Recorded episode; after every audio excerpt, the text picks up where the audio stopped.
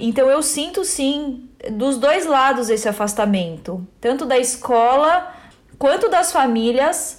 Ai, que saco, tenho que ir lá ouvir alguém falando sobre uma coisa que não me interessa. Muitas pessoas têm dito que, é, em meio a essa pandemia, as discussões relacionadas a mudanças climáticas diminuíram e diminuíram mesmo. Da gente tentar trazer a sustentabilidade de uma maneira não catastrófica e que, e que mobilize as pessoas, né? Eu estava lendo hoje mesmo sobre ecoansiedade que tem afetado as nossas crianças e jovens.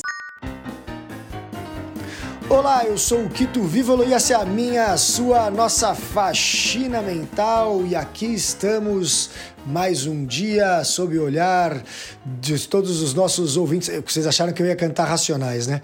Mas não. Aqui estou mais um dia sob o olhar dos nossos grandes companheiros do Faxina Mental para mais um programa sensacional com uma grande amiga, nossa convidada de hoje, que eu já vou apresentar, mas primeiro eu vou dar boa noite para minha dupla de entrevistadores do Faxina Mental. Ela que está agilizada como ninguém com os nossos convidados dos últimos programas. Boa noite, Ana Flávia, como vai você? Olá, boa noite. Estamos aqui em quarentena, então a gente pode entrar em contato com todo mundo e vamos fazer um montão de programa legal. Acabamos de saber que a quarentena foi estendida. Agora nós temos mais este mês inteiro de quarentena para curtir a nossa casa mais um pouco. Você está curtindo bastante a sua, Ana? Tô, tô curtindo. Então, eu já conheço todo o meu quarto, coisa que eu não conhecia. Estou desenvolvendo novos projetos. Logo, logo em breve terá novidades ali dentro daquele espaço. Minha mãe falou que ela já conversava com as plantas dela. Agora ela acha que as plantas estão respondendo depois desse tempo já em casa. Vou dar oi também para ele, Christopher O Lasanha, ele que não esteve presente no nosso último episódio e o deixou o Belo Guilherme Lixande muito chateado, queria muito a presença dele. E aí, Lasanha, tudo bem? Tudo bem, pessoal? Saudade, que bom vê-los virtualmente novamente. Estamos aqui, né? Em casa, fechado. Um grande abraço pro Belo, saudades Belo de te ver. Agora você está no Brasil mais do que deveria, né? Poderíamos nos encontrar, mas não podemos. Tudo certo, galera? Tudo bem com vocês também por aí? Todos bem? Tudo ótimo. Todos bem, todos bem. Eu achei que você ia vir com o seu clássico bom dia, boa tarde, boa noite para as pessoas. Você, você mudou o seu é que. Que, é, que eu acho que as pessoas já estão acostumando. Eu estou tentando variar aqui com, a, com as entradas, mas não dei nem boa dia, nem boa tarde, nem boa noite. Eu não falei nenhum. Perfeito, é verdade. Você só falou um oi, né? Isso, entendeu? É um programa atemporal. As pessoas podem ouvir a qualquer momento. E vocês viram também que a gente está indo bem no, com os nossos ouvintes, a gente está subindo na escadinha de, de pessoas que nos ouvem mais e mais semanalmente? Verdade, né? Essa semana a gente ficou em 12 lugar entre os podcasts da nossa, do nosso segmento mais ouvidos do Brasil na plataforma da Apple. Muito obrigado aos nossos ouvintes. Vou começar o nosso programa. Vou começar o nosso programa apresentando a nossa convidada a nossa convidada de hoje, que é ninguém menos do que Lívia de Campos Ribeiro. Ela é engenheira ambiental formada pela Unesp, tem MBA em gestão de empresas e negócios, pós-graduação em educação ambiental está finalizando agora mais uma especialização em educação ambiental e transição para sociedades sustentáveis na Exalc, na USP, e é idealizadora e cofundadora da Reconecta, que, entre outras coisas, faz assessoria e formação para apoiar escolas na transformação e transição para um espaço cada vez mais sustentável, alinhado aos Objetivos de Desenvolvimento Sustentável da ONU. Boa noite, Lívia, tudo bem com você? Boa noite, Quito. Boa noite, Lasanha, Ana. É um prazer muito grande, muito especial conversar com vocês hoje, não essa noite, né? Essa pode ser manhã, tarde, noite. É, e é um prazer sempre. É, eu, escuta, eu sou uma ouvinte do, do programa. E é um prazer, sempre é um prazer muito grande falar sobre minhas paixões em termos de vida, em termos de, de trabalho.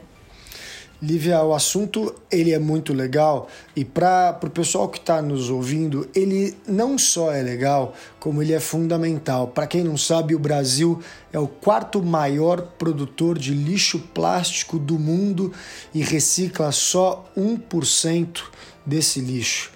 É, país também é um dos que menos recicla é, é, de maneira geral. É, os dados são de um estudo feito pelo Fundo Mundial para a Natureza, o WWF, que é a sigla em inglês. E o Brasil produz 11 milhões 355 mil 220 toneladas de lixo plástico por ano.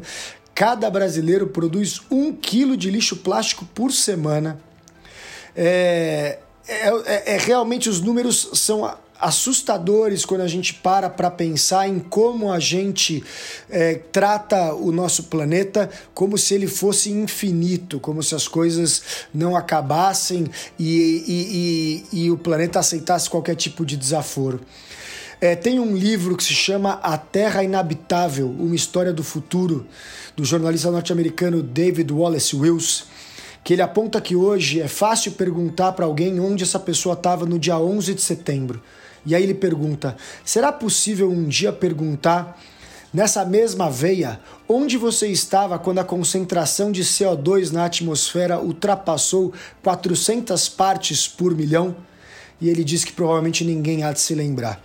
Falando então que sustentabilidade é uma coisa fundamental que a gente vai ter que olhar para o nosso futuro, que já é um futuro tão incerto, ainda mais agora com essa pandemia que nós estamos vivendo, eu queria te perguntar: como é que foi que você chegou na ideia de estudar o que você estudou? É, né, se focar em educação ambiental, para depois a gente falar especificamente da criação da Reconecta. Tá. É, você aí falando dos dados do Brasil, eu poderia citar mais muitos que nós somos campeões, né? E, mas o meu interesse e, e o início da minha trajetória nessa, nessa carreira é, foi muito antes da escolha da, da graduação. É, eu sempre tive sempre tive vontade de contribuir para um mundo melhor, por mais clichê que, que pareça. E eu tinha um, um contato muito forte com projetos sociais, na verdade. Né? Eu comecei é, não atuando tanto na área ambiental, mas mais na área social. Fazia muito projeto, trabalho voluntário na escola. E na hora de escolher a graduação, eu sempre fui muito boa de exatas, eu gosto muito. Eu já quis ser professora de matemática, acho que foi é, uma das primeiras contatos que eu tive com educação, mas que na hora de escolher a gente não tem muita maturidade, né? E aí, olhando pelas engenharias que tinham disponíveis, eu vi a engenharia ambiental e achei que poderia unir é, esse meu desejo de contribuir positivamente para o mundo com minhas habilidades, minhas competências né, na engenharia. Mas eu confesso que eu não sabia muito bem o que era, o que, que o engenheiro ambiental faz talvez vocês não, não saibam muito bem também o que o engenheiro ambiental faz, porque é um curso muito novo. A minha turma, acho que foi a quinta ou sexta turma né, de, de formá-la na, na Unesp em Rio Claro. Mas foi isso, foi um pouco é, da minha vontade de contribuir enquanto profissional para um mundo é, um pouco um pouco melhor ou melhor para não só para a gente mas pra, pro todo, para as pessoas, para os animais, para. Acho que é, é, quando, você, quando a gente fala de sustentabilidade, acho que a gente vai ter oportunidade de falar sobre isso. Não é meio ambiente apenas, não é só animais e, e ecossistemas, é o ser humano, a gente está no centro de tudo isso. E aí foi o meu contato com a educação. É, eu tive um. Fui, eu fiz um projeto de. Comecei com um projeto de resíduos, eu trabalhava com lixo, trabalhei um tempão com resíduos sólidos, né? É... E aí fui fazer um projeto que começou como coleta seletiva numa escola, indo num viés bem da engenharia ambiental, né? De planejar, de dimensionar como vai, para onde vai. E aí nesse projeto eu senti que não dá para fazer, ou, ou pelo menos não era a minha maneira de fazer é, por meio só da engenharia, que a gente tem que falar com as pessoas, que não adianta colocar lixeira se a gente não tem um processo de educação por trás de tudo isso e junto com tudo isso e as pessoas participando. Então, nesse momento que eu vi que a minha maneira de contribuir e a minha formação foi muito importante nesse sentido, né, de, da, da parte da área ambiental, mas que era as pessoas eram minha grande paixão e, e conseguir dialogar e entender que o ser humano está no centro de tudo isso. E aí, nesse projeto, nessa escola, foi crescendo, foi crescendo. E aí, para quem trabalha com educação, sabe o que é, né? Ser, ser picado pelo, pelo mosquito da, da educação é um caminho sem volta. É, e eu acho que a educação ela tem uma coisa que é apaixonante, que é o fato de você ver a transformação e imaginar que isso se multiplica, né? Ou seja, você não só está transformando aquela criança, aquele jovem que está aprendendo, como ele muitas vezes transforma a sua casa, a sua família. É, é muito muito louco o poder que a criança tem de propagar aquilo que ele aprende, de levar isso para frente. Então você acaba crescendo em progressão é, geométrica muitas vezes, né? O trabalho que você faz dentro uhum. da, da escola.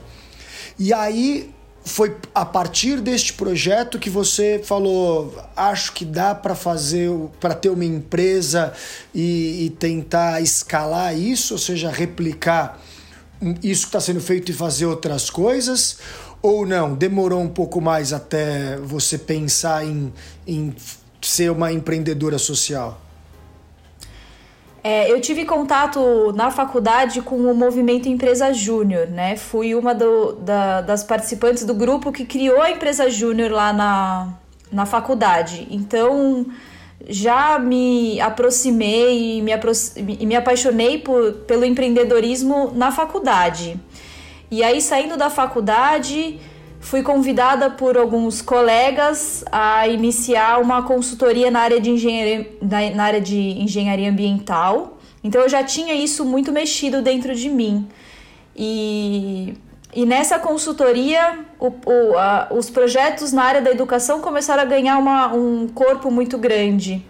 E eu, fazendo o meu MBA, é, conheci o meu, um dos meus atuais sócios. E que a gente tem tudo a ver em termos de objetivo, propósito de vida, e foi nessa conexão que tomei coragem, né? É, é, tem que ter coragem mesmo para é, me desconectar daquela consultoria, que foi uma escola muito importante para mim, e junto com ele, né, com o Douglas, foi inclusive nosso TCC da, do MBA, a gente começou a, a e viu que fazia sentido ter um negócio social voltado para isso e que a gente pudesse é, nos aproximar do nosso propósito e de fato colocar em prática tudo aquilo que a gente acredita em termos de educação, em termos de sustentabilidade e de trazer um, um pensar no coletivo. Então foi nesse processo de é, MBA, com, é, com esses contatos, com essas conexões que a gente tem da vida, que eu, que eu resolvi iniciar essa jornada com a Reconecta, que é uma verdadeira aventura. Liz, você falou de sustentabilidade antes e era exatamente o que eu tinha. tava na, na minha cabeça. O conceito de sustentabilidade é difundido de forma errada. Então a gente acha que é só separar lixo, porque a gente tem um lixo seletivo que passa algumas vezes na semana. a gente acha que é tomar banho rapidinho, plantei uma árvore, tô super ok. Tô fazendo a minha parte na sustentabilidade. O que é sustentabilidade além disso? Isso também é, mas o que é de verdade, de fato? O que é uhum. sustentabilidade? Uhum. Eu gosto de fazer a comparação, né, de quando a gente pergunta o que é sustentabilidade, que na minha visão ela é um valor. E assim como se eu, se eu perguntasse para vocês, definam amor. É, é difícil a gente chegar numa definição e, e possivelmente cada um de nós aqui teríamos uma definição do que é amor. E então sustentabilidade para mim é um, é um valor, né? Então essa é a primeira, primeira questão que eu acho que é bem importante. E se a gente pega na, na palavra mesmo, né, sustentabilidade, é a gente é, querer e conseguir manter aquilo por mais tempo. E eu dou muito exemplo né, das escolas, mas ou mesmo da sociedade, se a gente é, a gente tem muita demanda de horta na escola, né? E a gente vai e muitas vezes faz a horta junto com a escola com o objetivo e a escola querendo se tornar mais sustentável. Mas se a gente constrói a horta junto com eles e os professores começam a brigar todo dia para ver quem vai regar a horta, que alguém colheu e não colheu, isso não é sustentável, ao meu ver, né? Então a gente coloca a sustentabilidade na relação que a gente tem com o meio ambiente, sim. Então é a questão do consumo de energia, consumo de água, da produção de resíduos, mas ela é também é, tem a dimensão das relações, né? Uma, um espaço não é sustentável se as relações não são sustentáveis e não são saudáveis. A gente não consegue manter um espaço, uma situação por muito tempo se as relações não sejam, não, não são saudáveis. E tem também a relação individual da gente com a gente mesmo. Um, um país em que as pessoas são depressivas, ansiosas, e não tem saúde, ele é sustentável? Você quer e consegue manter isso por muito tempo? De maneira nenhuma. Então a gente não pode desconectar essas dimensões de relações é, entre as pessoas e a relação das pessoas com elas mesmas da sustentabilidade. Então, é, dentre as várias definições, eu gosto muito dessa, que é, que é um tripé da sustentabilidade que a gente não vê muito, né? A gente vê muito ambiental, social e econômico, que obviamente fazem parte, mas eu gosto de usar esse tripé do eu comigo mesma, é, eu com o outro e eu com o meio, como sendo a, a sustentabilidade também. Lívia, é, a gente trabalha aqui no NR muito com educação, né? Então, eu este ano, aproveitando a quarentena, estou estudando muito as mudanças da BNCC, né, da Base Nacional Curricular, porque ela trouxe algumas coisas para as escolas que muitas escolas estão buscando como trabalhar e principalmente a parte de socioemocional que aqui a gente trabalha muito há anos, né? E aí ouvindo você falar, eu estava pensando que em, dentre muitos dos valores que têm que ser trabalhados, tem um olhar muito importante para autogestão e autocuidado. E, e olhando para isso, eu fico me, pergunta, fico me perguntando, quando a gente está pensando no, no, nosso desenvolvimento do nosso trabalho, que é, existe tanto problema de autocuidado né, de falta de amor próprio com relação ao que se come, a atividade física que se pratica, o quanto se dorme, o tipo de conteúdo que se, que se absorve, o quanto de exposição à tela que existe hoje, crianças e adultos. É, que eu fico pensando em que ambiente que as pessoas vivem e de que maneira que eu vou impactá-las para que isso que eu quero faça sentido, se às vezes o dia a dia deles não tem autogestão e não tem autocuidado e o ambiente que eles vivem então, também não tem isso.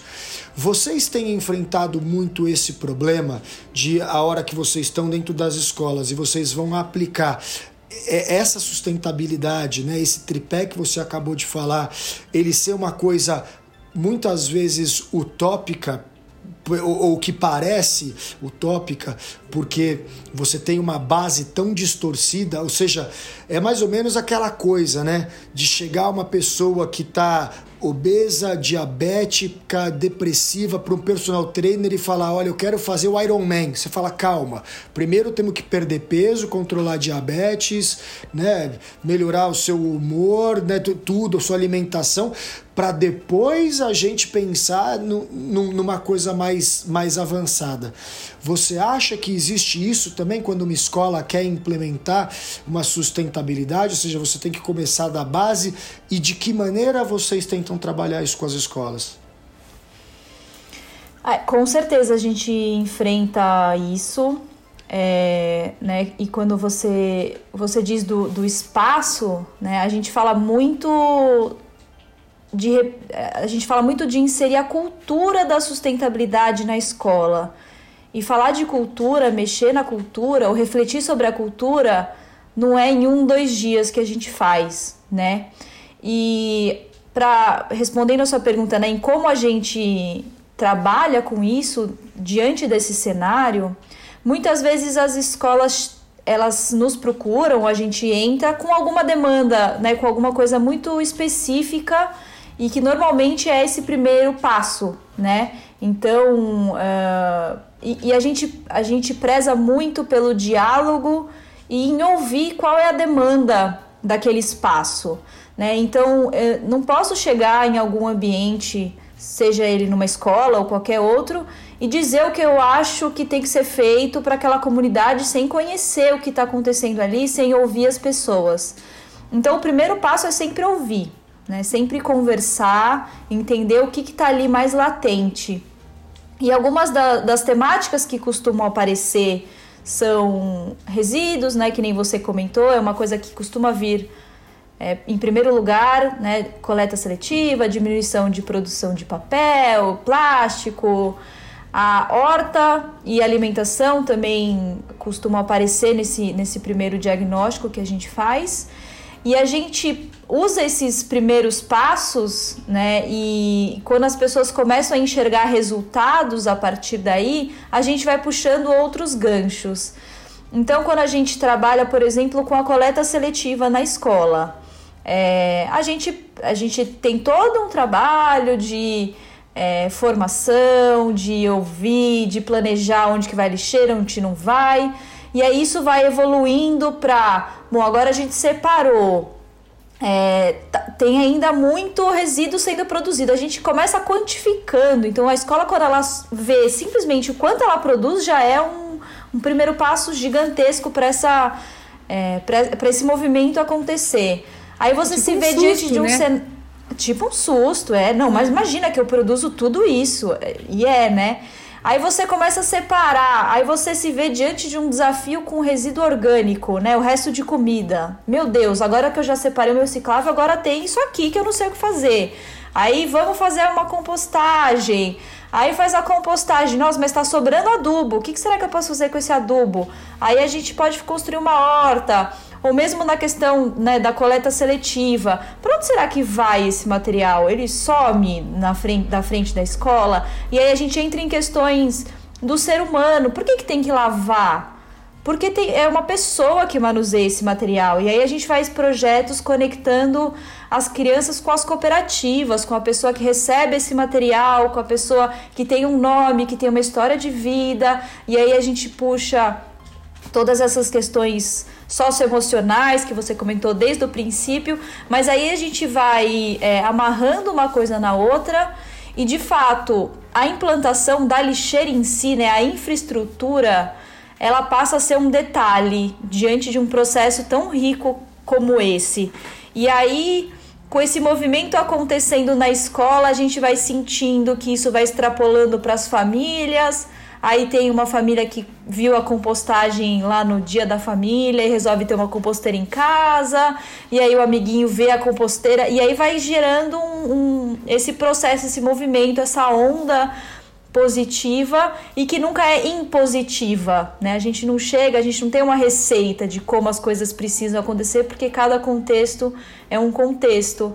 E a gente sempre tem.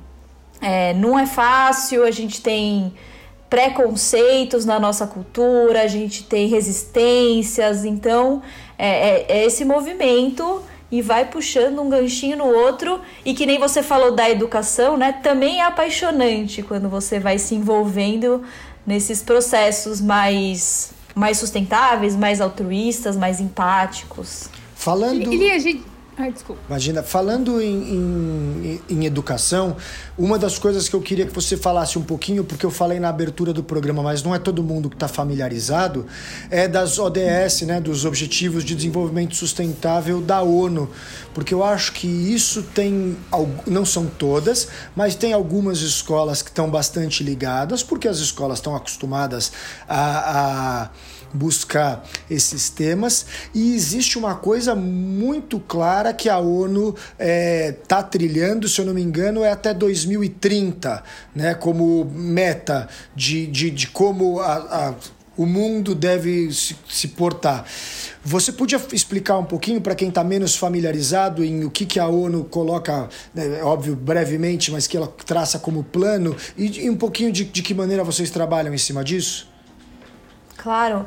É, esses objetivos, que são os Objetivos de Desenvolvimento Sustentável, que a gente carinhosamente chama de ODS, eles vieram na sequência dos Objetivos do Milênio, que talvez vocês tenham ouvido falar, né, que eram os, os objetivos que foram de 2000 até 2015. Então eles tinham um prazo de vencimento é, 2015 e muitos avanços foram conquistados por esses objetivos.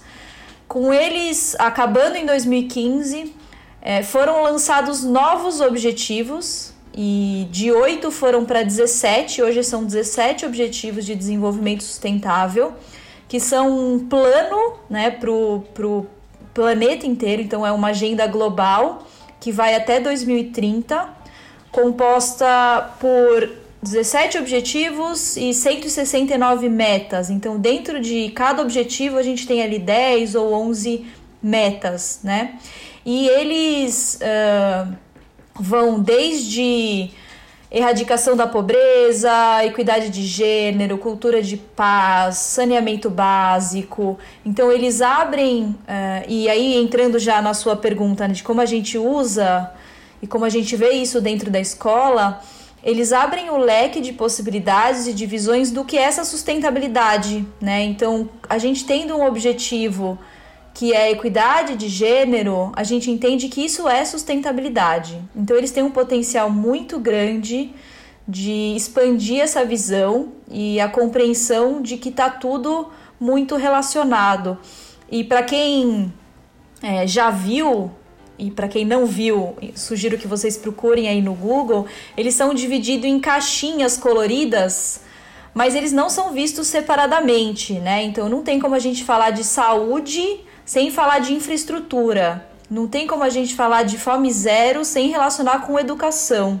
Então eles nos trazem também essa conexão é, entre essas, essas várias dimensões, esses vários objetivos. E na minha visão para a escola, né, além dessa, desse norte, desse rumo que, que essa agenda nos coloca, é, você comentou sobre utopia. É, é como se fosse uma utopia mesmo, mas que nos mantém andando, né? Então, será que eu vou acabar com a fome até 2030? Bom, não sei se a gente vai acabar com a fome, espero que sim, mas a gente vai se manter em movimento olhando para esse horizonte, né? Então, ele, ele nos norteia mais claramente do que precisa ser feito.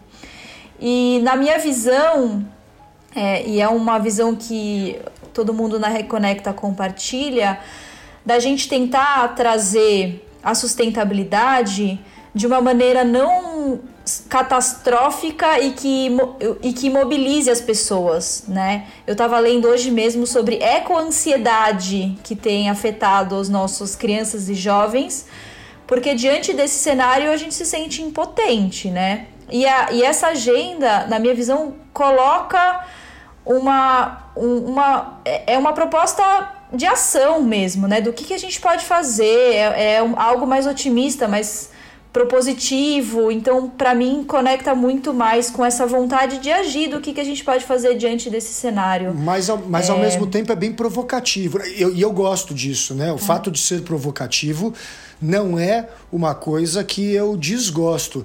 Mas eu achei muito interessante é, ele começar com, por exemplo, no poverty, né? Ou seja, não pobreza. É. Depois ele vem com no hunger, sem fome.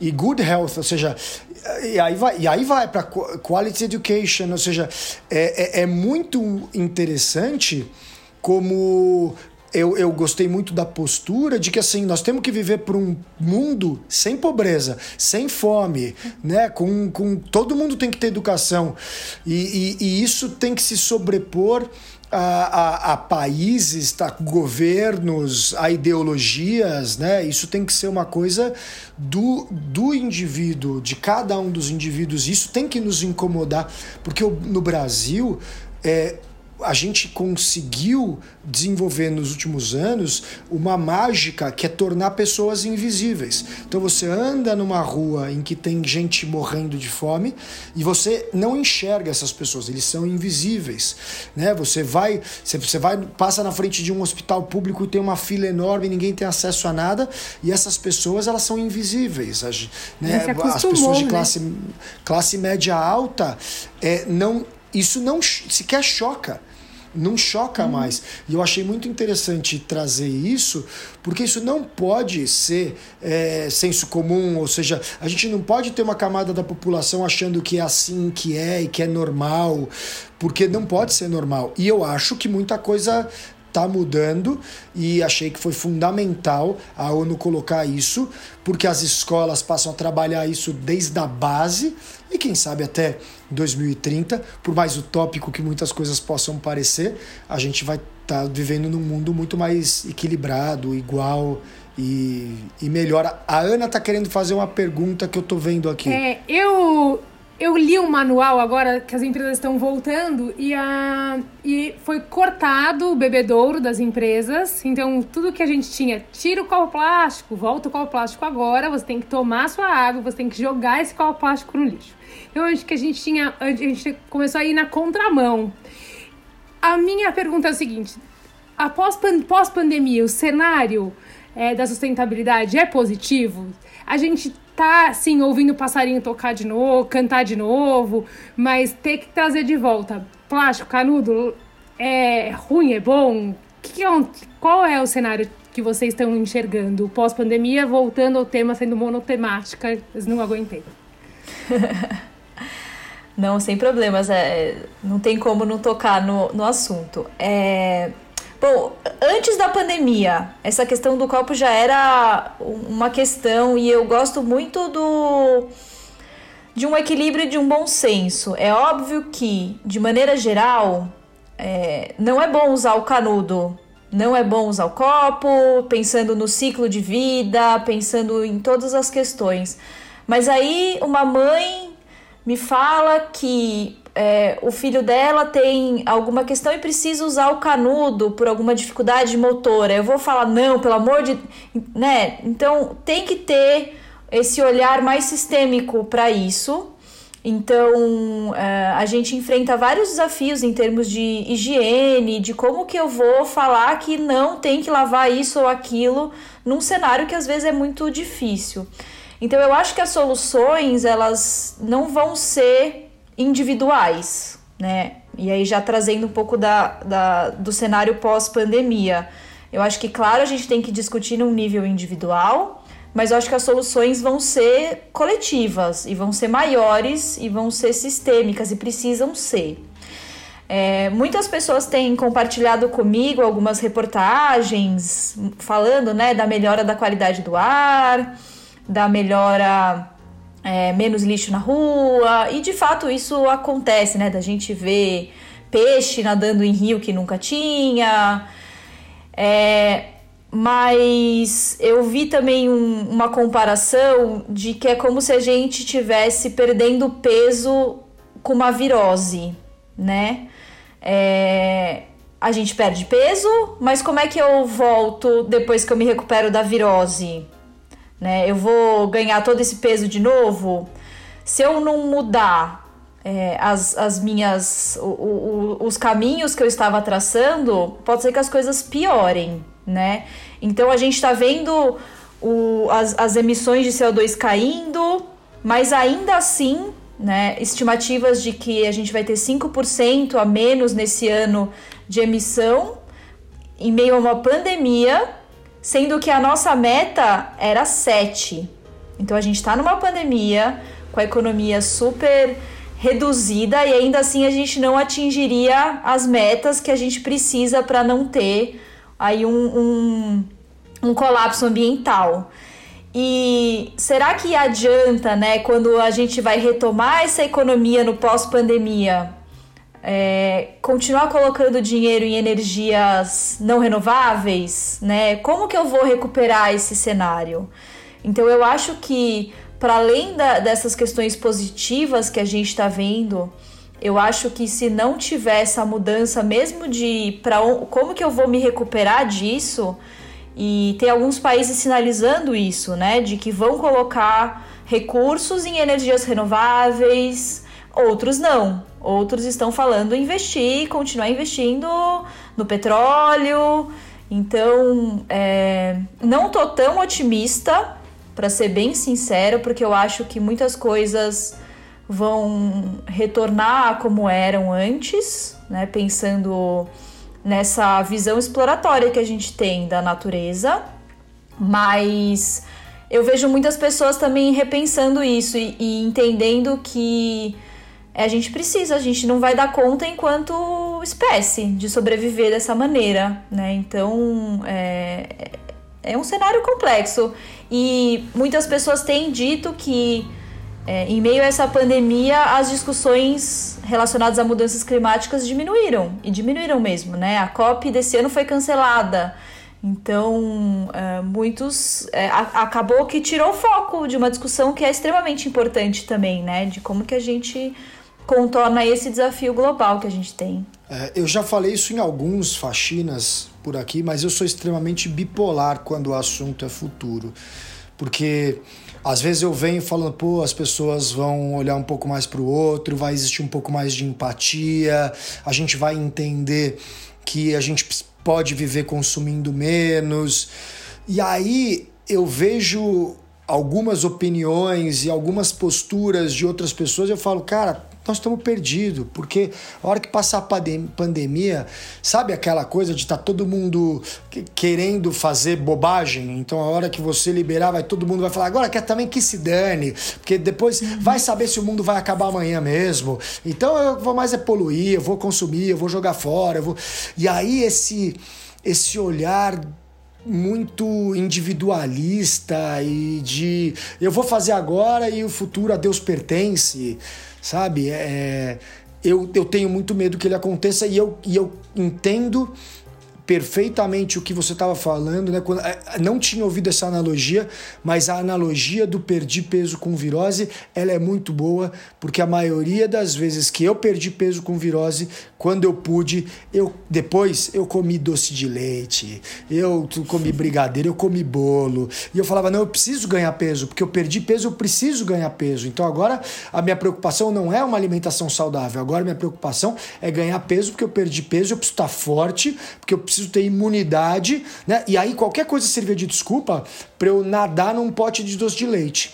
E, e a moral da história é que eu saía com muito mais peso e menos saúde do que eu tinha entrado na, na tal da virose. E, e, e acho que a, é, esse risco existe, é um risco muito grande, principalmente porque eu não vou querer politizar essa discussão de jeito nenhum, porque eu acho que é, é, ficar muito chato, mas a gente tem em muitos países muitos governantes com uma capacidade de falar abobrinha que é surreal, é uma das coisas mais uhum. impressionantes do mundo e que podem nos liderar a grandes movimentos de, de desgoverno no que diz respeito à natureza, é. a o que a gente vê com a, a respeito, que a gente vê com a Amazônia, com a Amazônia agora, né?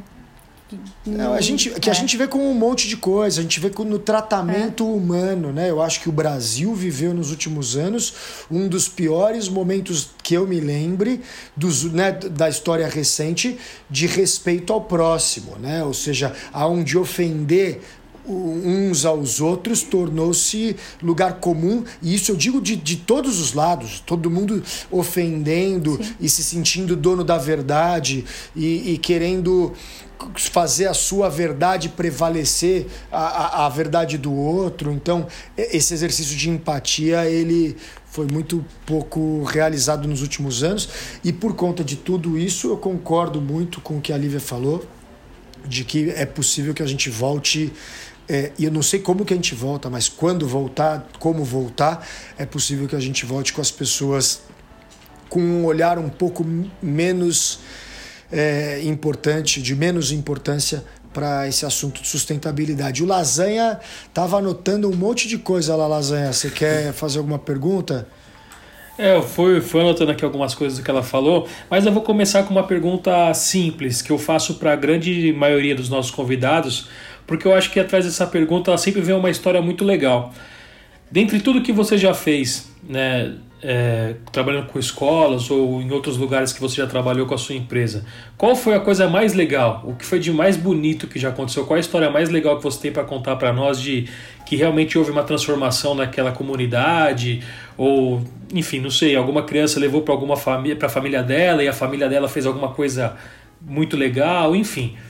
Qual foi a, a qual a história mais bacana que você tem para contar para nós dessa trajetória? Nossa, é... eu tenho muitas, muitas histórias bacanas. Eu gosto de, de não necessariamente me apegar a grandes histórias e grandes feitos e grandes conquistas. Às vezes a simplicidade de algumas histórias me mexe muito comigo. É, uma delas foi é, tinha eu, eu, eu, trabalho bastante com, com as escolas e mais ainda com crianças menores, que são. É, eu, eu gosto muito da primeira infância, né? No máximo ali até 10 anos é a faixa, minha faixa etária preferida. E a gente fez na, na escola um Dia dos Avós, é, com, e, e para vocês verem, né, era um projeto de sustentabilidade, que a gente queria aproximar as pessoas e uma relação entre gerações por meio de alguns projetos. E aí tinha um aluno em uma das aulas que eu dava, que era aula de sustentabilidade, a gente fazia bastante horta, composteira, plantio. E, e nesse dia dos avós, e, e não é que aquele aluno passava desapercebido, né? Mas era uma criança mais quietinha. E aí, nesse dia dos avós, a avó dele, que era o, o Rafael, muito querido, veio falar comigo e falar que o Rafa adorava as aulas, que ele levava um monte de coisa para plantar com a avó, porque a avó gostava muito de plantar e que estava sendo um prazer enorme para ela me conhecer. E, e aquilo para mim foi é, é, uma, de uma simplicidade, né? Mas aí me, me veio muito o que o Kito falou do, do que a gente do que a gente tem de, de impacto na vida de, dessas pessoas e de todo mundo e que você acha que meia hora, uma vez por semana, nossa, é super pouco, e o quanto que, e ainda mais a avó dele trazendo, que também não é uma presença diária no dia dele, foi muito, muito tocante para mim o quanto que que aquilo era significativo para ele, né? E coisas simples como plantar. A conexão que ele não, tinha, legal, né? né? Com a aula que ele é, levava da aula para casa, né? A gente não consegue entender. É, mas tem, é? Uma, tem, uma, tem um máximo para mim, uma máxima para mim, de que não importa o quanto dura, não importa a periodicidade, o que importa é a intensidade que isso tem para cada uma das pessoas. E, e a educação tem essa beleza de que às vezes é, eu costumo fazer comparação com trauma, né? Que um trauma na vida da gente pode ser uma coisa que dura um segundo, dois segundos, cinco segundos, né? Você é assaltado uma vez na vida e você tem pesadelo com isso o resto da sua vida. E aí eu que trabalho com equipes grandes, com criança aqui no NR, eu falo para eles, eu falo, agora pensa se a gente consegue fazer a mesma coisa pro positivo. Pensa se a gente consegue proporcionar um momento que é tão feliz, é tão legal, é tão gostoso, a criança, né, o jovem se sente tão vivo, presente, feliz e, e, conquistando alguma coisa, descobrindo alguma coisa, aprendendo alguma coisa, que isso é inesquecível na vida dele, se torna um trauma positivo. Se a gente consegue fazer isso, é, esse é o segredo da educação, né? A gente precisa é.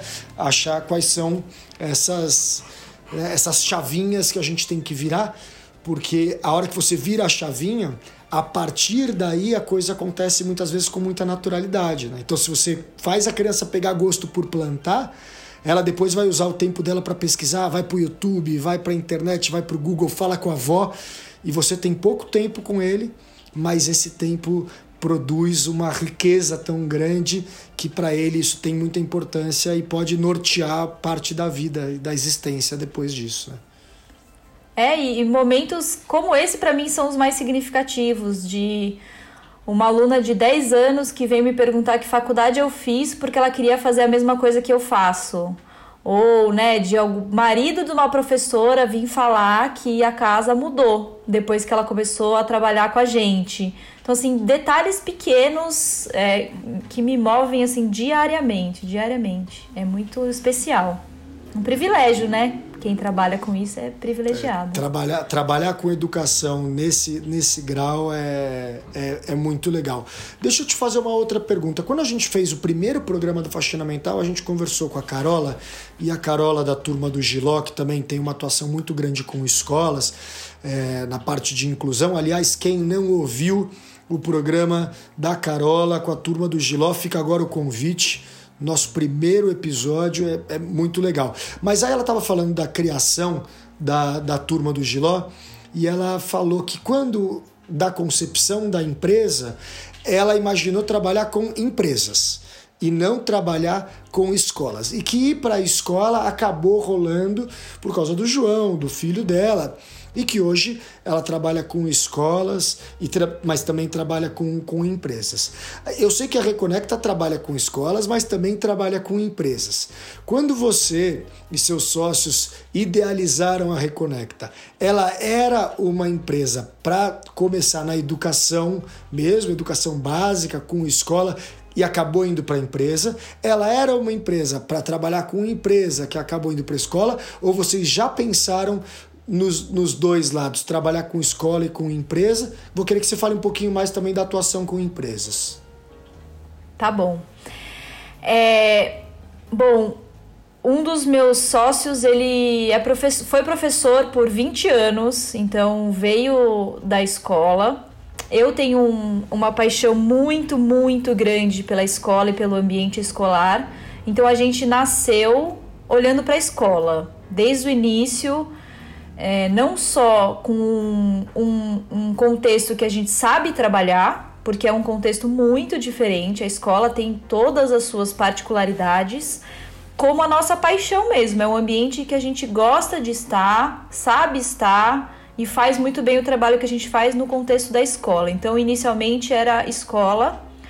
É, fizemos alguns projetos em empresa por uma questão de procura mesmo, de demanda. Algumas empresas entraram em contato com a gente e a gente viu que, que fazia sentido levar também é, os, as nossas formações, os nossos programas para as empresas, mas não faz tanto sentido para a gente profissionalmente quanto para a escola. Então hoje a gente atua com as empresas é, para que a gente possa levar os projetos para escolas públicas. Então a gente faz muito pouco de formações para as empresas, porque a gente entende que é uma realidade completamente diferente e é uma questão de foco, né? Não é melhor nem pior, mas é foco no nosso trabalho.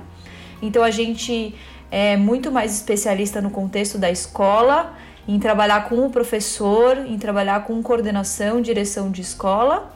E a empresa tem sido hoje a nossa parceira para poder viabilizar e para poder é, que escolas públicas ou contextos que não têm condições de pagar por um projeto terem esse acesso. Legal. E vocês fazem a capacitação da equipe do corpo é, docente da escola? Ou vocês colocam alguém da Reconecta dentro? Explica um pouquinho da logística, porque tem muita gente que escuta o Faxina que é da área da educação, porque é o nosso meio, né? A Ana trabalhou com educação e é educadora física, o, o, o Lasanha a mesma coisa, eu conheço um monte de professor e coordenador que vem para o INR e eu acabo azucrinando eles para ouvir o programa. Como que vocês atuam com escola, se alguma escola quiser convidar vocês, como que funciona? É, o nosso trabalho é, em sua maioria, focado na equipe da escola. E aí a equipe eu falo não só pedagógica, de professores, auxiliares, assistentes, coordenação, direção, mas também nos outras pessoas da comunidade da escola de portaria, faxina, cozinha. Então todos fazem parte da comunidade da escola e as nossas formações e os nossos programas englobam principalmente é, essa equipe, porque mas a gente faz também, a gente fez muito no início, trabalhos direto com os alunos e foi uma assim foi uma grande escola tá ali com as crianças é, mas a gente foi entendendo que para esse processo de autonomia da escola e de permanência e de não necessariamente criar ali uma dependência com a gente, que se a gente faz, fa, é, quando a gente fazia só com os alunos, aquilo se perdia depois de um tempo se a gente sai. Então hoje a gente faz é, as formações, né, a capacitação, a assessoria. É, e quando a gente faz com as crianças diretamente ou com famílias diretamente, é num processo muito mais formativo do que atividade pela atividade. Então é realmente em construir esse programa institucional da escola e não um projeto pontual que né, tem começo, meio, fim. Então é realmente focado na instituição e na comunidade da escola para que isso seja permanente, né? O quanto que a gente aí falando de impacto um professor tem quando ele é formado, né? Ele vai passando para várias salas ao longo do ano e aquilo vai ganhando, vai de fato transformando e mudando a cultura. Então é, é nesse sentido. Eu, eu ia até perguntar se o, se o projeto de vocês ele é um começo, meio e fim, você já disse que é. E quanto tempo então ele dura mais ou menos dentro de uma escola? Né? Quanto tempo vocês precisam para para você falar, realizamos com sucesso, voltaremos, sei lá, daqui a um ano para ver se, se continua bom? A gente a gente fala num mínimo de um ano para sentir como as coisas são, mas a, a, é muito difícil durar só um ano, porque é um processo um pouco mais longo que isso. Em um ano, a gente já vê resultados tangíveis, então a gente já tem conquistas, mas o processo dura pelo menos é, uns dois, três anos e as escolas não costumam querer parar depois de um ano, porque elas começam a enxergar os resultados. É, mas a gente também tem algumas formações pontuais, né? Em uma palestra uma sequência de formações um pouco mais curta, mas nesse processo completo né, que a gente tem, é, eu diria que é um processo, não necessariamente com a gente, né, mas é um processo eterno. A gente nunca vai parar de pensar nisso. Sempre tem coisas para pensar, para evoluir. É, tem escolas que a gente está junto já há cinco anos e tem muita coisa a ser feita. A cultura tá ali, tá muito diferente da onde a gente começou, mas é, é, é um ativismo ali diário que a gente tem e é um processo mesmo. É fantástico. Eu acho que, que isso inclui numa coisa que eu, que eu, é uma viagem minha, né? Que eu acho que seria muito legal. Eu, como um ex-professor, né? Eu acredito que a escola deveria ter, toda escola deveria ter uma matéria lá que se chamasse vida, né? Sei lá, alguma coisa assim. E nessa matéria se ensinasse tudo do que acontece ao longo da nossa vida, do que é importante realmente da nossa vida, que não é que não, não é ensinado, né, na escola, não é ensinado para criança em momento nenhum. As, muitas nós a gente chega na fase adulta sem saber sei lá, sobre o seu trabalho, sobre, sobre sustentabilidade, mas sem saber como lidar com impostos, como lidar com coisas do, do dia a dia, né, do que acontece realmente na vida adulta, que você não teve contato algum. Eu acho que, que esse trabalho que você faz reforça ainda mais a minha teoria de é necessário ter isso dentro das escolas. É, mas eu acho que. Sem dúvida. Existe um, existe um olhar para isso. É, essa é a minha opinião. E já existiu também. Vocês são muito jovens. Eu tive na escola Educação Moral e Cívica. Era uma matéria, chamava-se Educação Moral e Cívica, que depois já ouvi falar. Depois virou a matéria chamou, passou a chamar-se Ética e Cidadania. E aí quando foi para Ética e Cidadania, começou a ter a ser muito politizada a discussão. E aí acho que existiu, eu era eu era criança, né, mas pelo que eu estudei, começou a existir uma argumentação de que só se tratava de política nessa matéria, o que eu não duvido que em alguns casos pudesse ser verdade, que se deturpou a, a ideia original e perdeu-se um, um, um, espaço muito rico que talvez com a mudança que vem vindo agora, a hora em que começa a ter um olhar para é, socioemocional, por exemplo, eu acho que é um começo porque socio, é, você ter um, um, uma educação socioemocional vai ter que englobar uma série de aspectos do que nós estamos falando. Essa é a minha visão, é... né, de que a gente vai, vai ter que ter um olhar para isso. Fala, Aninha. Essas matérias caíram na filosofia, que hoje está super em alta.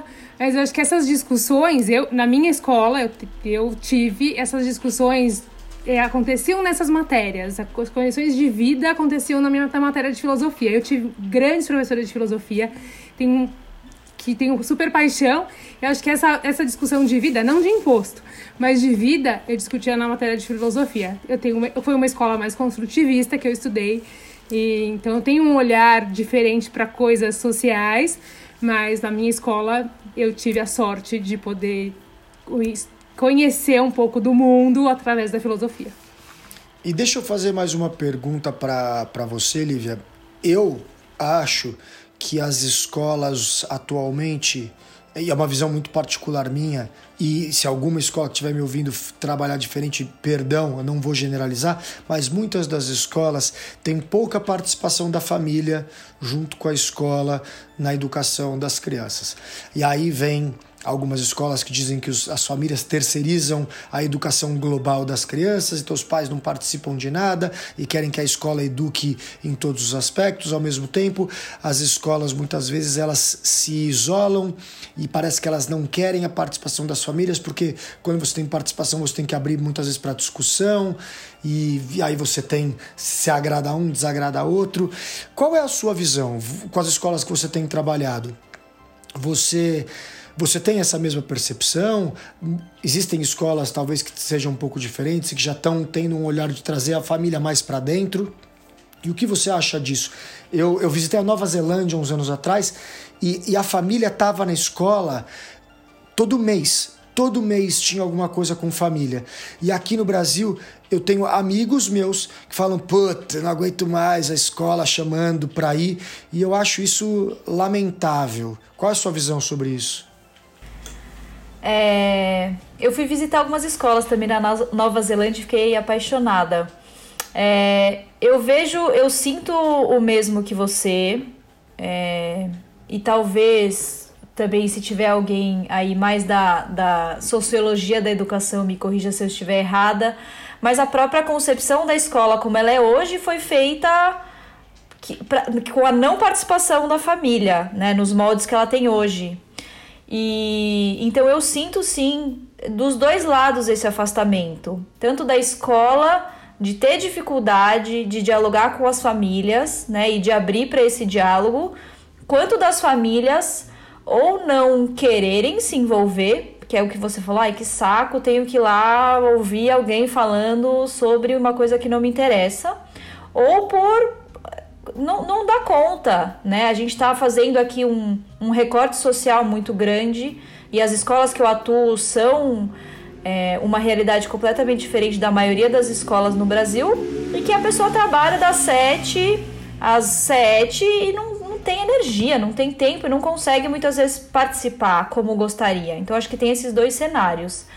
Mas eu sinto, e aí também uma, uma, uma visão minha, que muitas escolas estão olhando para isso e estão buscando ferramentas e alternativas para aproximar um pouco mais as famílias da escola. É, tem algumas pedagogias que já trazem isso, então tem escola que a família participa mensalmente ou diariamente, inclusive da construção física da escola. Então tem algumas linhas que trabalham isso como premissa básica.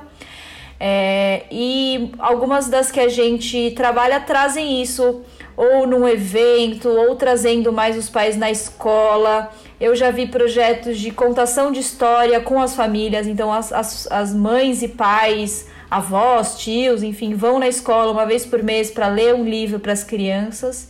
Então, nesse sentido, eu entendo o contexto, entendo as dificuldades, mas tenho um olhar, é, talvez hoje, mais otimista nesse sentido. E hoje, especialmente no, no onde a gente tá nesse isolamento social, a gente tá forçadamente mais próximo das famílias, né? Dentro da casa das, das, das crianças. E isso tem sido um desafio, mas também um aprendizado muito grande, né? Então, quando a gente fazia um trabalho de, de coleta seletiva na escola, que já tinha um impacto é, gigantesco, hoje a gente está fazendo numa turma aí de 20, 20 pessoas estão implantando a coleta seletiva na casa, com a participação das famílias, e muitas famílias estão se envolvendo agora. E esse é um dos pontos que eu vejo que a gente precisa repensar para o pós-pandemia, né? Como que vai ser essa relação das famílias com, com a escola, de ambos os lados, né? E por isso que o diálogo é tão importante, a empatia é tão importante nesse processo, da gente às vezes abrir mão de algumas visões e de algumas verdades que a gente tem para é, se unir e pensar no bem comum, que, que são as crianças, né? Que é o nosso futuro, que é a nossa educação, que é o nosso hoje.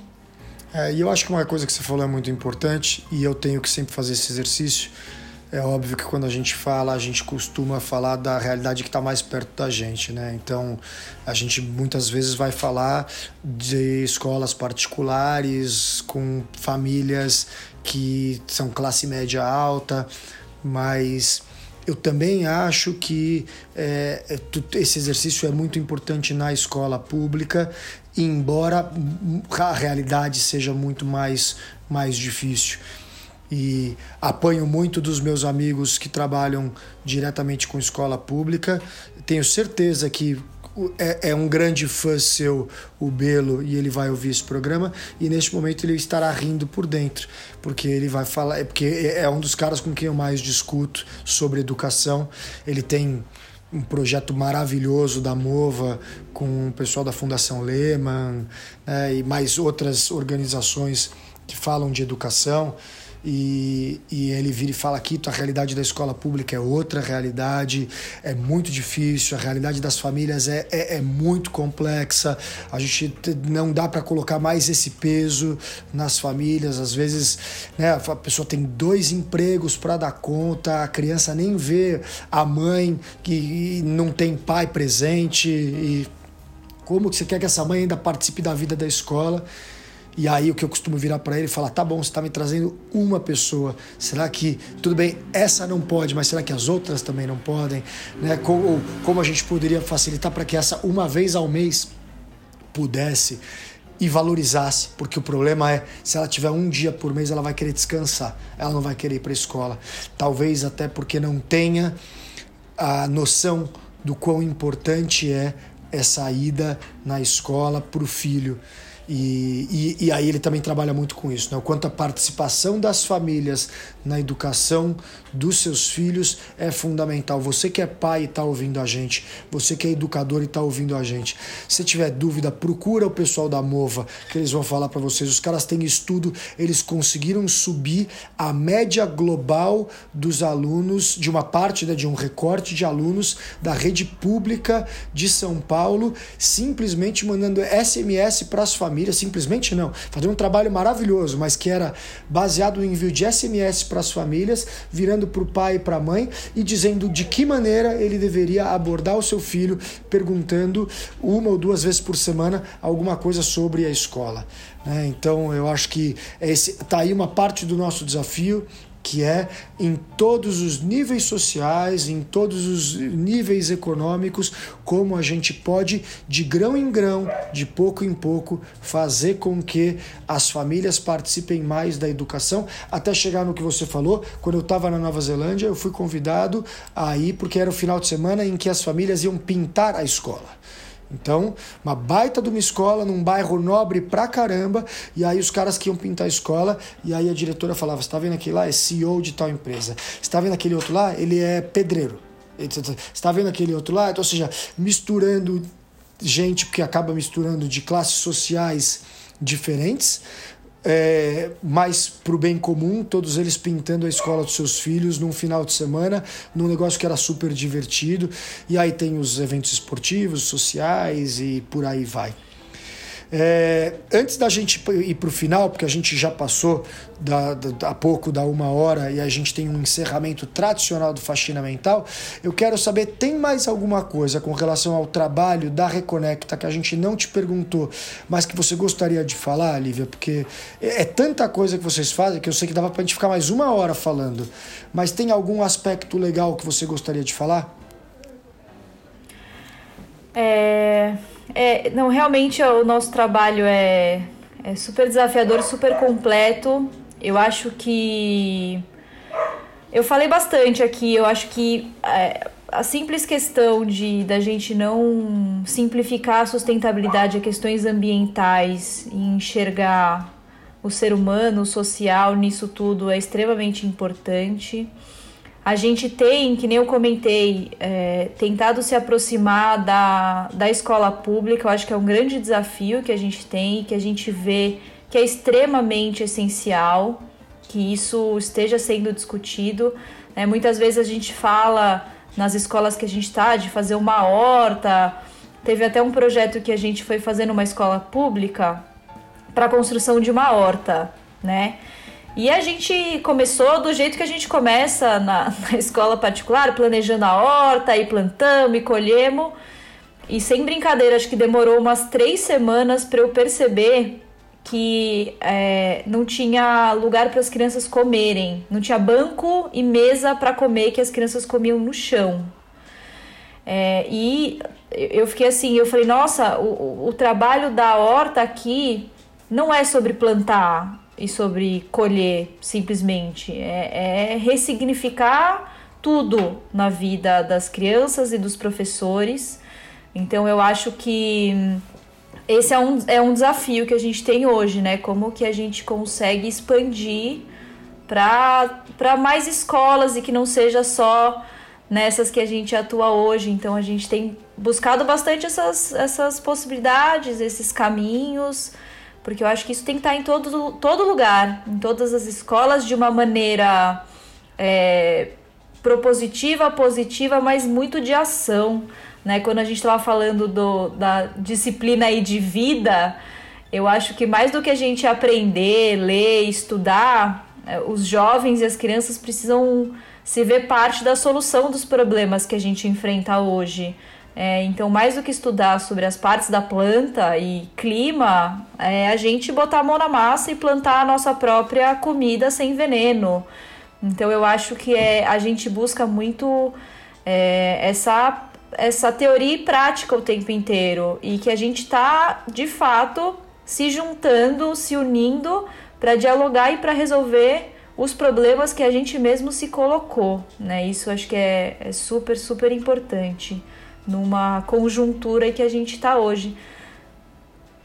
Legal. É, acho o trabalho maravilhoso. Tenho certeza que a gente vai poder falar mais no futuro. Eu acho que a volta da Reconecta pós-pandemia vai dar um ótimo faxina mental num futuro, é, espero eu, não tão distante. Mas para a gente chegar no final do faxina, eu vou te fazer quatro perguntinhas super simples que eu vou querer que você responda. É, um, qual é um valor que você leva para sua vida que é muito importante? Dois, um talento que você tenha, que talvez as pessoas não conheçam, para dividir. Depois, um medo que você tem, qual seria hoje um, um, um grande medo da Lívia, e o seu maior sonho, começando com valor. Valor, tá. Eu acho que, obviamente, é, a sustentabilidade é um dos valores presentes na minha vida, mas eu acho que nessa pergunta eu colocaria amor, Kito. Eu acho que é, amor tá sempre muito presente na minha vida. É algo que eu levo o tempo inteiro comigo, seja na meia hora que eu tenho com uma criança que está que, que tá participando de alguma atividade, nos meus relacionamentos, amor comigo mesma, então eu acho que um valor é amor, amor é, em, em todos os sentidos. Adorei, combina muito com você. E eu acho que foi a primeira vez que alguém falou amor no Faxina Mental. Nosso 11 programa, chegamos ao amor, né? E talento, fala pra gente um talento que você tem, que você gostaria de dividir com todos. Bom, é, essas perguntas têm sempre a versão polida e a versão honesta, né? Mas é...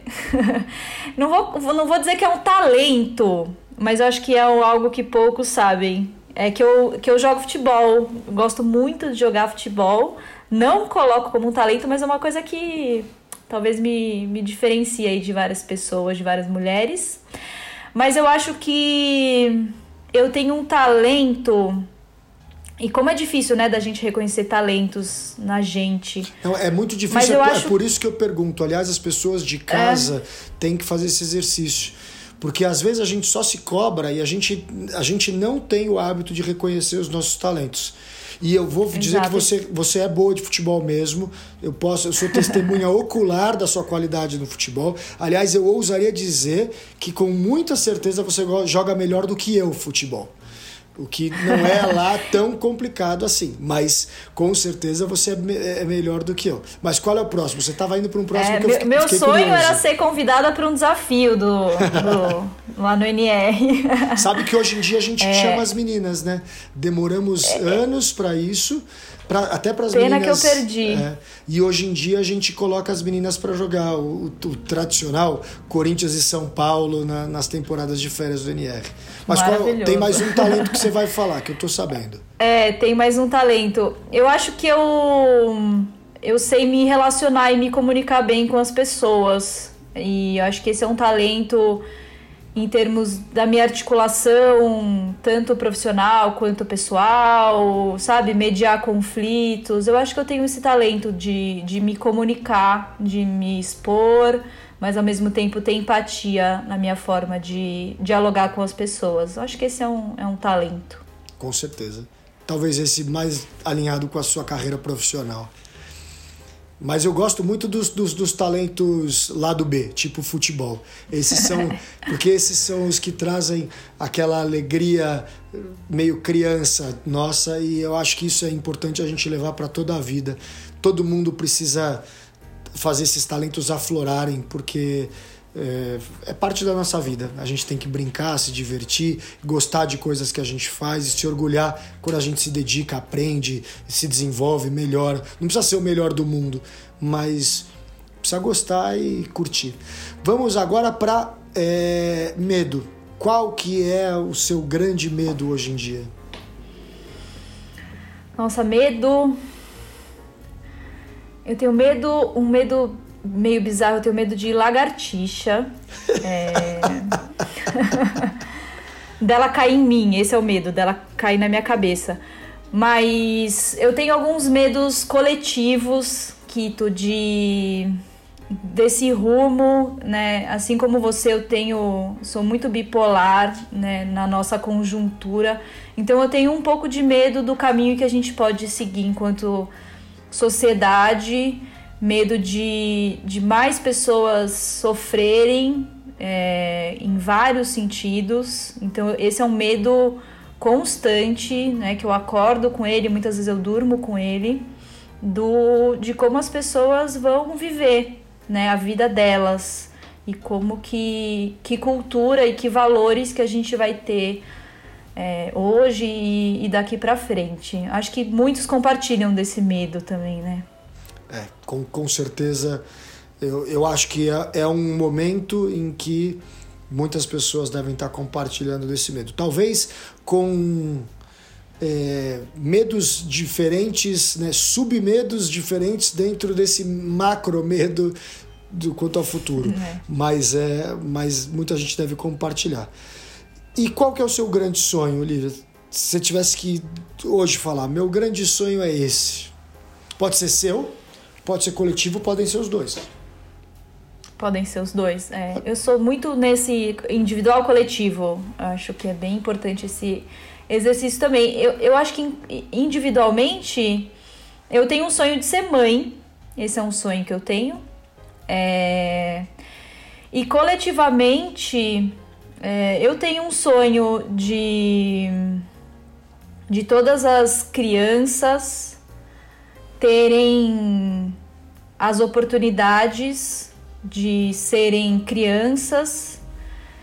É, e aí eu dou um destaque ainda mais especial para as meninas, é, de, de serem, acho que de terem a infância que eu tive, né? De terem as oportunidades de serem felizes, de serem quem elas são e serem. É, terem o seu pleno potencial ao longo da vida. Então eu acho que é um sonho meu, um, um olhar para a nossa infância, para as crianças do nosso país, do nosso mundo.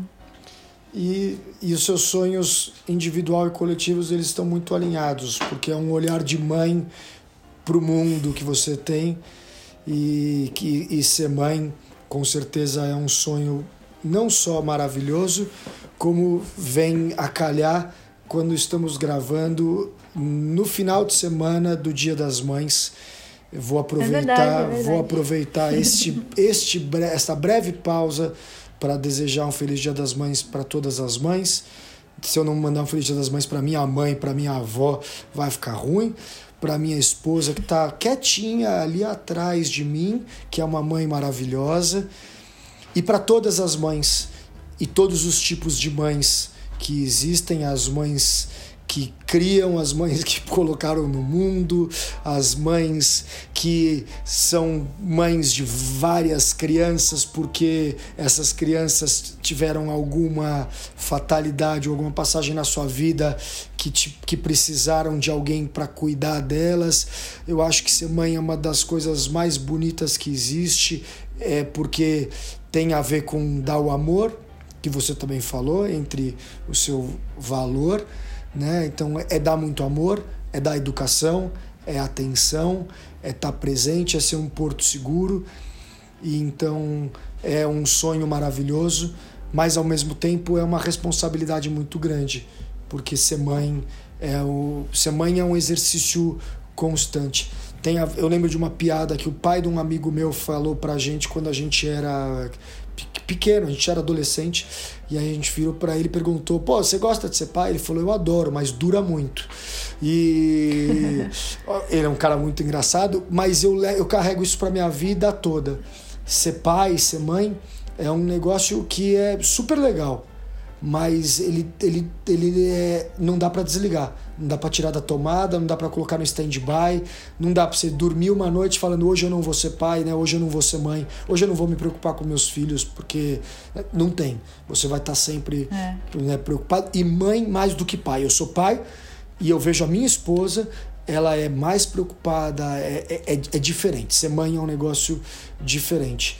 Então, eu queria agradecer demais a sua participação, Lívia, e eu acho que, sem querer, não podíamos ter uma convidada melhor para essa semana de Dia das Mães, finalizando o programa falando sobre maternidade, mas um programa falando sobre amor, porque eu acho que sustentabilidade é amor, é amor que começa com a gente e que vai depois o amor com, com os nossos ecossistemas desde a nossa casa até né, o nosso condomínio, o nosso bairro, até a nossa cidade, o nosso estado, o nosso país, o nosso planeta, e a gente tem que ter esses olhares. Então, obrigado, espero que você tenha gostado de participar dessa faxina mental com a gente. Eu adorei e, e não posso perder a oportunidade, já que você mandou um beijo para sua mãe, para sua avó, para mandar para minha também, senão ela vai ficar chateada e talvez o motivo de eu querer ser mãe é pela inspiração que eu tive de mãe, né? Então não tenho dúvidas. E esse olhar que eu tenho com a infância é reflexo do dela também. E eu acho que o último amor que você é, falou aí de amores é do amor às próximas gerações também, o amor intergeracional, que também é muito forte, que a gente coloca aí nesse grande balaio da sustentabilidade. E para mim passou voando. É um prazer muito grande conversar com vocês, poder compartilhar um pouquinho das minhas visões, das minhas paixões. Eu acho que se eu conseguir mexer um pouquinho aí com, com vocês ou com quem estiver ouvindo, é, missão cumprida. É, e sempre gosto de uma boa conversa para quem quiser falar sobre isso ou sobre qualquer outro assunto. Obrigada mil vezes pelo convite e por esse tempo compartilhado aqui com vocês. Valeu, Li. Vou também agradecer a minha dupla de, de faxineiros, né? Começando com ela, que sempre me traz para o lado da luz, quando eu estou é, em dias muito ruins. Ela joga florais em mim e no ambiente todo. Não é mentira, é zero piada. E eu tenho que dizer que surte um resultado maravilhoso. Obrigado, Aninha. Foi um prazer enorme ter você com a gente nesse programa. Adorei, muito obrigada. É muito verdade. Os florais fazem parte de, da minha pessoa nos últimos anos. Tem tido bastante efeito. Eu amei o olhar. Acho que essas horas foram quase meditativas para mim. Fiquei achei apaixonada e terminar falando de mãe e terminar falando de infância e criança, que eu acho que são duas coisas completamente diferentes que as pessoas não conseguem entender. Foi bastante tocante para mim. Adorei, li, foi um prazerzaço. Beijo, Quito, beijo, lasanha. Estamos aí para o nosso próximo. E agora eu vou agradecer ele, Christopher, ô lasanha. Né? A, a, a, Ana me traz para o lado da luz e você me levaria para qual lado? Né? É melhor a gente nem entrar em detalhes, o lasanha é muito parecido comigo, um cara muito prático, mas um dos maiores corações que existem nesse planeta. Valeu, Lazar, foi um prazer ter você com a gente nesse programa. Que isso, hein? Eu tenho um ótimo coração. Que bom, eu fico feliz. É, legal, galera. Muito obrigado. Muito obrigado pela participação de todos. Obrigado, Lívia. É, um feliz Dia das Mães para todas as mamães. Valorizem, beijem, abracem as mamães de vocês. Eu digo isso porque eu infelizmente não tenho mais a minha mamãe, então façam isso porque vocês, quem ainda tem, valorizem porque é, é fantástico. Foi muito legal, acabamos acho que de uma maneira, talvez uma das mais bacanas que a gente tenha acabado desses 11 podcasts que nós fizemos. Tenham todos aí um excelente final de semana, que, essa, que esse corona vá embora logo e que a gente possa seguir nossa vida. Sigam-nos nas redes sociais, arroba Faxina Mental, nos mandem lá recados, digam, digam para o que vocês estão pensando, dicas, sugestões, críticas, tudo é válido. Valeu, galera! É isso, pessoal. Eu sou Quito Vívolo e esse foi o nosso Faxina Mental da semana. Espero que vocês gostem. Uma ótima semana após Dia das Mães. Fiquem em casa, lavem as mãos, passem álcool gel, muita empatia, muito amor, porque tudo isso há de passar para podermos tentar voltar ao normal. Valeu!